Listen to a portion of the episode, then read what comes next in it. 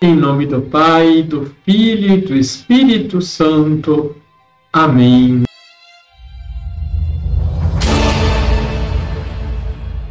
Olá, tudo bem com você? São Lucas nos diz que esse Espírito, depois da ascensão do Senhor, desceu sobre os discípulos no dia de Pentecostes, com o poder de dar a vida nova a todos os povos e de fazê-los participar da nova aliança. Santo Irineu, não se esqueça de curtir o nosso vídeo e se inscrever no nosso canal.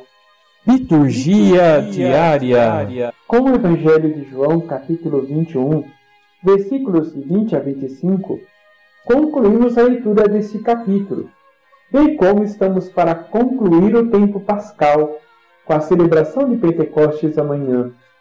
João retoma a figura do discípulo amado bem como a de Pedro. A autoridade de Pedro confirma a de João, identificado como discípulo amado, bem como a autoridade do quarto evangelho. Pedro parece demonstrar um certo ciúmes para com o discípulo amado, quando pergunta a Jesus: Senhor, o que vai ser deste? Mais do que a atitude de ciúmes, o Evangelho nos mostra a figura de um Pedro que vai amadurecendo aos poucos, Pedro era mais impulsivo de falar muito, com as emoções mais afloradas e ativo no centro das atenções.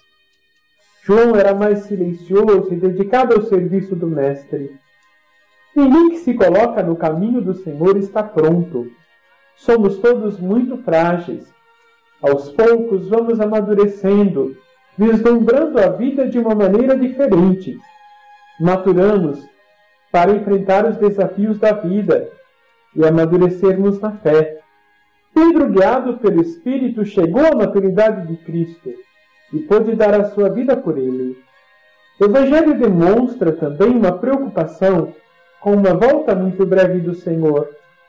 Percebe-se isso com clareza quando Jesus disse a Pedro, acerca do discípulo amado: Se eu quero que ele permaneça até que eu venha, o que te importa isso? Tu segue-me. Era uma percepção de muitos cristãos, inclusive de João, mas que não se concretizou. Aguardamos a segunda vinda do Senhor e continuamos a clamar: Maranatá, volta logo, Senhor Jesus.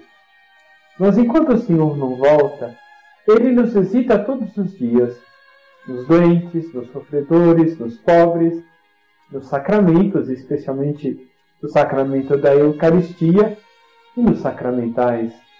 Ao ler a conclusão do capítulo 21, João deixa entender que o Evangelho não está terminado, porque há muitas outras coisas sobre Cristo que não cabem nos livros.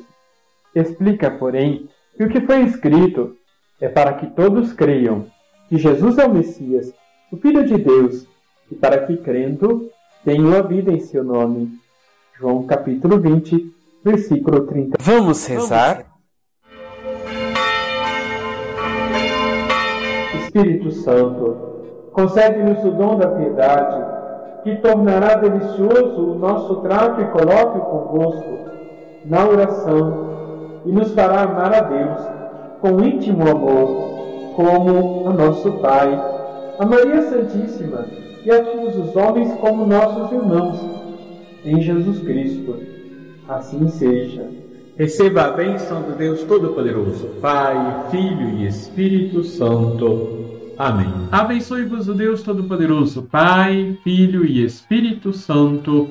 Amém.